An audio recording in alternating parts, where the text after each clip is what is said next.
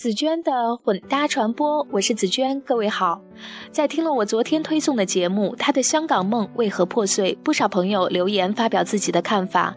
飞鱼的纽扣说：“珍惜我们所拥有的，尤其是被我们轻视的，其实它并不是那么不重要。”人间烟火说：“赴美产子、赴港产子，原来都是看上去很美，不盲目，不跟风，你拥有的其实就是最好的。”那么本期节目，我就分享一个充满正能量的香港妈妈的人生感悟。作者是香港资深财经编辑丁一凡。我当年怀孕的时候，香港的亲戚朋友们都来力劝你赶紧办理去香港生孩子的申请手续，孩子生下来就有香港出生证了。年轻未经世事的我问：有香港出生证有什么了不起的？香港朋友们说：肯定比在大陆出生强啊，那是不一样的。我摇头拒绝了。我当时的条件是绝对可以去香港生孩子的，两个方法：一是申请探亲去香港生孩子；二是等拿到赴港定居的单程证，作为香港妈妈，理直气壮的在香港生孩子。我都拒绝了。我决定我要在大陆生。为什么呢？我的想法很简单，谁说大陆生孩子不好了？我年纪那么轻，又没有生过孩子，一点生孩子的经验都没有，人生经验也欠缺。面临生孩子这件人生大事，根本不知道如何是好。再让我去到陌生的环境，我害怕。听说生孩子要坐月子。那意思是整个月都不能下床干活，否则的话，如果月子里没有养好身体，女人这辈子身体就垮了，要痛苦一辈子。我心想，痛苦一辈子的身体和孩子的出生证相比，孰轻孰重呢？当然是我的终生健康重要的多。我想，一个人如果有能力，去到哪里都能活得很好；一个人如果没有能力，去到哪里都是糟糕的。所以我更注重对孩子的培养教育，而不理他在哪里出生。香港出生证的一个好处是可以享受一些香港永久居民可以享受的待遇，比如低价买楼、住廉租屋。但是当我在香港做了地产编辑，对房地产市场了解增多之后，我明白了，其实买居者有其屋是很笨的。我在楼市最低潮的时候买入私人房屋，至今楼价升值四倍，跟大陆朋友不能比，但在香港算很好了。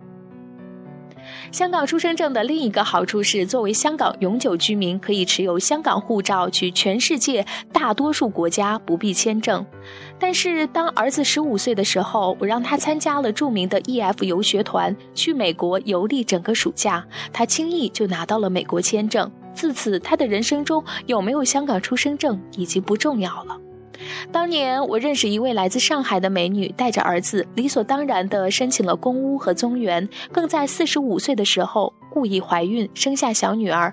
她得意地宣布：“我等于中了六合彩了，我这辈子不必做了，因为香港政府规定，孩子十五岁之前。”母亲可以不必工作，全职照顾孩子，但孩子年满十五岁的时候，拿综援的父母必须做社会服务工作，但到六十岁算老年人，可以不必工作。但是很快他就后悔了。他的儿子本来很聪明，可以，可是看着妈妈不是生产，每天无所事事，躺在沙发上煲电话粥，儿子看在眼里，很快学会这一套，天天打游戏，不上学，到中二已经无法上学，辍学在家。跟她一样，曾经身为单亲妈妈的我，在父母的帮助下，努力埋头工作，白天一份工作，晚上一份工作，日夜辛劳。但终于，孩子也受到良好的影响，努力学习。今天，我的家庭很幸福。我很庆幸自己没有选择在香港生孩子，也没有选择申请宗源和公屋。香港的社会福利相当好，那是政府为照顾年幼和年老者以及没有自我照顾能力的人的一种善行。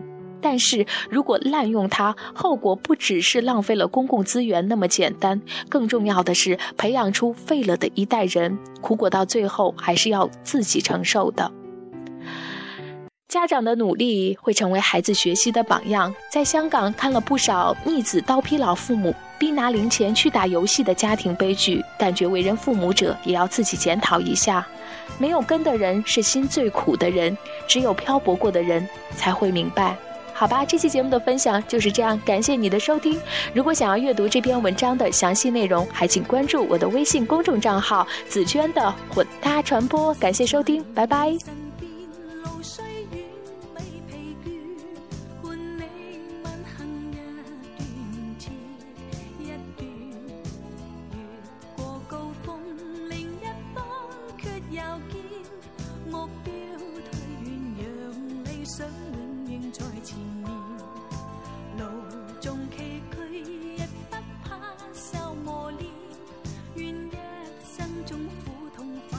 呀。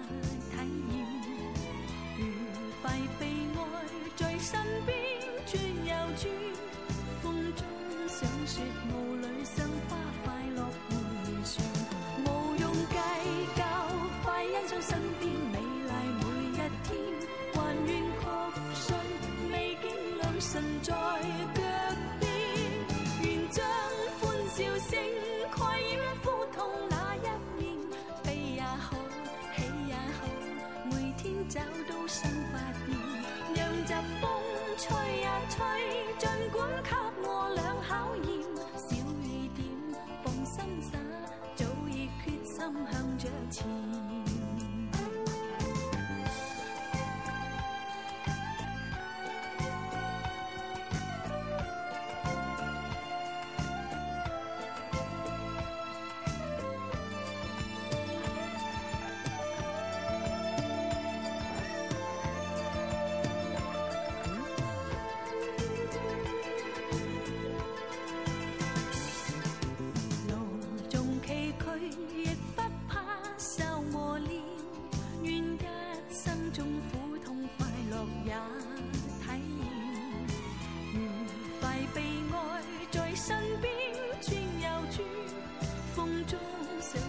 雾里赏花快乐回旋毋用计较快欣赏身边美丽每一天还愿确信美景良辰在脚边。